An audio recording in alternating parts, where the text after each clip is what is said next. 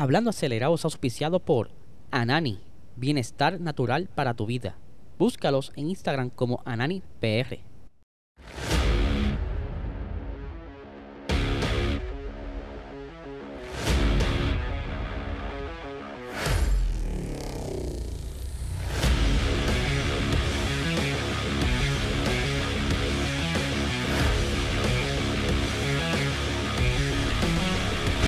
Saludos amigos fiebre, bienvenidos a todos a otra edición más de Hablando Acelerable. Hable de ser, espero que se encuentren bien. Ya por fin es viernes y comienza el fin de semana de carrera oficialmente.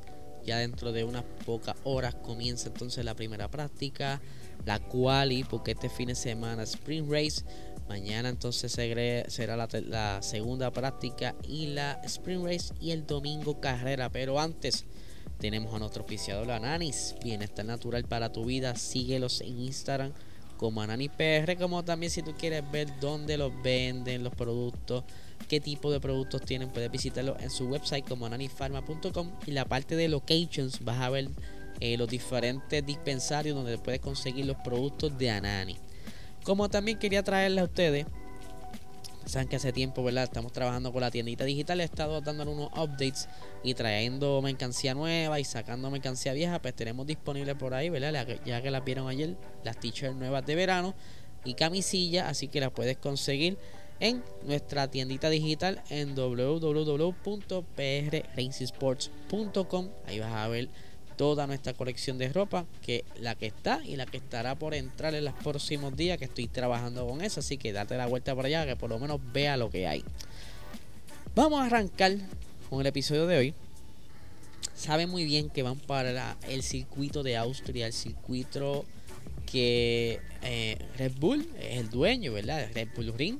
Pero esto no era así. Vamos a hablar un poquito entonces de la historia de este circuito este circuito, la primera vez que se hizo una carrera fue en 1963, eh, donde en ese entonces pues no se llamaba el circuito de eh, Red Bull Ring, se llamaba Ostel, está difícil esto, ayúdeme, Rake Ring, era un nombre alemán en ese entonces, se sabe que esto es por las eh, raíces alemanas de la Segunda Guerra Mundial, por eso se llamaba así, pero más adelante cambia el nombre, pero vamos a hablar ya mismito de eso.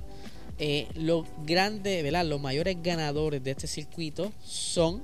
El primero tenemos por aquí a Joe Seifert, piloto que murió durante una carrera en sus años de carrera. Eh, tenemos también a Alain Prost, que eh, también es uno de los mayores ganadores. Y esto que estoy mencionando, todos ganaron tres carreras. Y el actual, ¿verdad? Que está corriendo hoy día eh, el señor Max Verstappen. Eh, por aquí lo tengo, por aquí lo tengo. El señor Max, míralo aquí, Max, que tiene también tres victorias en este circuito. Eh, este circuito comenzó a correr, como bien les dije, en 1963. Corrió todo ese tiempo de corrido, valga la redundancia, hasta el 1998, donde entonces Nigel Mansell fue el último en ganar en esa, en esa fecha, cuando entonces dejan de correr hasta el 1996. Eh, eh, Obviamente, puesto por cuestiones de contrato, ya hemos visto las conversaciones como se están moviendo en estos días con eh, el Gran Premio de Spa, Mónaco, entre otros circuitos, ¿verdad? Que cada cierto tiempo pues entran en un punto dado donde tienen que quizás hacer unas mejoras en los circuitos para poder entrar en juego para el siguiente contrato o acuerdo. Eh, luego de eso entonces se renuevan las carreras en el 1997. Para ese entonces, ¿verdad? Y corrieron entonces en el 97 hasta el 2003, quien fue Michael Schumacher, de los últimos, si no me equivoco, en ganar en este circuito. Y no se corrió más hasta el 2013. Por es donde entonces eh, cambia el juego, diseñan el, eh, rediseñan el circuito y Red Bull hace la compra del mismo. Desde entonces, desde, eh, el 2013, se ha estado corriendo hasta el día de hoy. Y, ya que estamos hablando de las últimas corridas en este circuito. Vamos a hablar del último podio que fue el año pasado, donde Valtteri Bottas estuvo en él, Lando Norris y el ganador Max Verstappen, una carrera donde Luis Hamilton se le dañó el piso por haber eh, pasado por uno de los curves, ¿verdad? los sausage, sausage curve, que lastimaron el suelo de su carro. Vimos también eh, el penalti a Lando Norris por haber sacado a Checo Pérez de pista. Eso luego del safety car de eh, Esteban Ocon tuvo un DNF y pues sacaron un safety car y luego cuando se relanza que estaba la batalla entre Checo Pérez y Lando Norris eh, en la si no me equivoco la curva 1 cerca de la curva 4 este, estaba Lando Norris y Checo Pérez rueda a rueda y Lando Norris dejó sin pista a Checo Pérez saliéndose en la grava esto él cayó a la posición 9 o 10 más o menos y más adelante por un antecedente verdad eh, que hubo hace tiempito atrás, pues entonces le, da la penalización a Norris de 5 segundos. Eh, luego más adelante en pista ocurre lo mismo, pero entre Pérez y Charles Leclerc y de igual manera a Pérez le dan eh, un penalti de igual tiempo, 5 segundos. Esto, ¿verdad? Eh, algo que quizás no afectó mucho a Norris, pero sí a Checo, porque Checo pues ya estaba en un punto de la carrera que era difícil recuperarse. Pero sí fue una carrera súper entretenida. Eh, aquí al principio pues vimos como eh, Luis intentó defenderse, pero obviamente con ese daño en el piso pues no tenía la aerodinámica necesaria para poder estar competitivo contra su compañero en ese entonces, Valtteri Bottas quien en ese entonces el primero que le pasa es Valtteri Bota y luego Lando Norris que había caído, había perdido posiciones en la parada de pits contra Valtteri Bota era el que estaba cazando entonces a Lewis Hamilton hicieron una buena batalla por varias vueltas que incluso Lewis Hamilton felicitó a Lando Norris por esa gran hazaña en ese, en ese entonces. Y bueno, ¿qué nos espera para este circuito? Bueno, les adelanto que no hay mucha mejora, por lo menos al momento de que estamos grabando aquí, no han mencionado que algún equipo vaya a llevar algún tipo de mejora, aunque sabemos muy bien, eh, el día de ayer soltaron un artículo que lo traje en un post donde Helmut Marco estaba hablando que el turbo de los carros de eh, Red Bull será como pieza clave, dado que la altura en este circuito, ¿verdad?, eh, afecta el desempeño de estos carros tienen que jugar un poquito con, con los seteos y los mapas de motor. Esto sucede algo similar en México. Y pues el diseño Honda entre el motor y el turbo han encontrado la manera de sacarle provecho a esta alta, esta altitud. Y pues es por eso que son bastante dominantes en sus tiempos durante las prácticas, cual y carreras. O sea, lleva ya Max repartiendo pastiques en este circuito, como que me imagino también que es quizá uno de los que les exigen más tiempo de práctica para, hello, tienen que defender su hogar. Esta es la, la carrera de Red Bull como tal, su circuito hogar, y que eh, están bastante, por decirlo así, positivos y confiados en que ese motor va a desempeñar como ellos quieren, al igual del turbo, que según ellos será su pieza clave, pero también eh, tenemos que recalcar que McLaren estuvo aceptando de que no se va a sentir muy cómodo este fin de semana, es posible que estén perdiendo un poco de ritmo eh, en, la, en, recta, ¿verdad? Estos carros últimamente no, no han podido encontrar un balance que ellos pudieran quizás sacarle más provecho a esta nueva normativa. Por aquí eh, tenemos parte de las expresiones de Lando Norris que dice, todavía no tenemos una ligera debilidad, digamos, y no es solo el alerón. Hay muchas otras cosas que encuentran para la resistencia en el auto, así que definitivamente ayuda. Pero también hay muchas curvas de alta velocidad aquí. Es similar a la Silverstone, que obviamente fue un fin de semana decente para nosotros en términos de ritmo, sin actualizaciones. Y lo que teníamos en Silverstone era muy pequeño. No fue algo realmente que nos hizo ganar más que probablemente una décima por, eh, una décima por vuelta. Pero entonces para este fin de semana pues ellos creen que no, no es muy bueno en la, en, la, recta. Que dice, creo que el año pasado la velocidad en línea recta fue una ventaja para nosotros y pensamos que probablemente podríamos haber ido con un ala de punta más alta en, en algunos momentos. Creo que este año somos un poco más lentos en línea recta de lo que somos, de lo que nos gustaría. Dicho esto, tenemos suficiente gama de alerones traseros para solucionarlo. Creo que estamos rodando en una zona que está en el lado del ala, del ala más alta en este momento y, somos conscientes de ello. Queremos intentar mejorar la eficiencia eh, del extremo inferior de los alerones y el nivel medio de los alerones para elevar, poder elevarnos un poco más en la velocidad punta. Sabemos muy bien que para buscar velocidad punta tiene que entonces tener un setup con menos resistencia aerodinámica para que te desplacen mejor eh, a través del, del viento, y toda esa cosa. Pero no han podido como que encontrar lo bueno en ese carro todavía. Han estado, ¿verdad? Como que para atrás y para adelante. Aunque por decirlo así, lo, con lo que único están contando es con Lando Norris. Daniel Ricciardo, no sé si es que todavía no entiende el carro. Y quizás el feedback que él mismo trae no le ayuda a él. Por eso es quizás que cada vez lo vemos como que patinando en el mismo lado.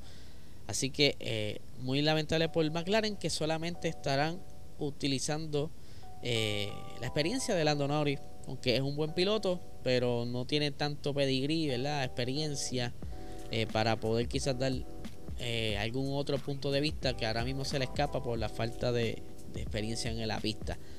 Por otra parte, el equipo de Aston Martin cree que entonces pudiera estar sacándole un poco más de provecho al, al, nuevo setup de ellos, ese nuevo diseño que tanto ha traído, ¿verdad? Como controversia. Ellos creen que para este, esta pista ya ellos van a estar entendiendo un poquito mejor y cada vez irán entendiéndolo más para así exprimir lo, todo lo posible de ese carro, aunque sabemos muy bien que las mejoras en este carro pues, fue algo que todavía está en cuestionamiento y pueden en algún punto quizás tener algún roce con la FIA, aunque hasta el momento han podido defenderse. Eh, pero dice aquí Michael, Mike Crack, que es el team principal, dice es muy importante porque se sabrá dónde estamos en el campeonato. Eh, y en cuanto a las mejoras, tenemos que sopesar cuidadosamente el límite de costo de las actualizaciones para este AMR 23. Así que será súper importante y crítico averiguar dónde estamos realmente y luego extrapolar, obviamente, qué podemos conseguir con el paquete que tenemos, qué otros pasos tenemos que dar. Y sabemos muy bien que es bien importante salir de ese hoyo Aston Martin porque cada vez se están hundiendo más. Eh, y para ir finalizando ¿verdad? las noticias así como tal de, de que pudiera hacer algún cambio durante este fin de semana, vuelve Williams con el paquete que trató de utilizar en Silverstone, ¿verdad? Que se le echó álbum, van a traerlo nuevamente a ver si le pueden sacar un poco de provecho. Así que vamos a hablar un poquito de los horarios para este fin de semana. Tenemos por aquí las primeras prácticas serán a las 7 y media de la mañana, de 7 y media a 8 y media. Eso es justamente cuando termine este podcast, arrancan para allá a ver las prácticas. Eh, digo, ¿verdad? Que lo vea la premiera a las 7 de la mañana, porque el que no sepa, sale a las 7 y media de la, de, a las 7 de la mañana todos los días. Eh, la clasificación para la Spring Race es entonces de 11 de la mañana a 12 de mediodía. La segunda práctica sería entonces el día sábado a las 6 y media de la mañana hasta las 7 y media de la mañana.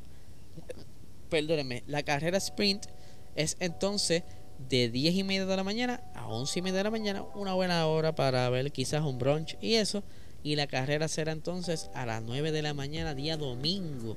Algo súper, súper cómodo para nosotros, ¿verdad? Eh, no tenemos que ni madrugar mucho, ni, ni esperar a la por la tarde de la carrera.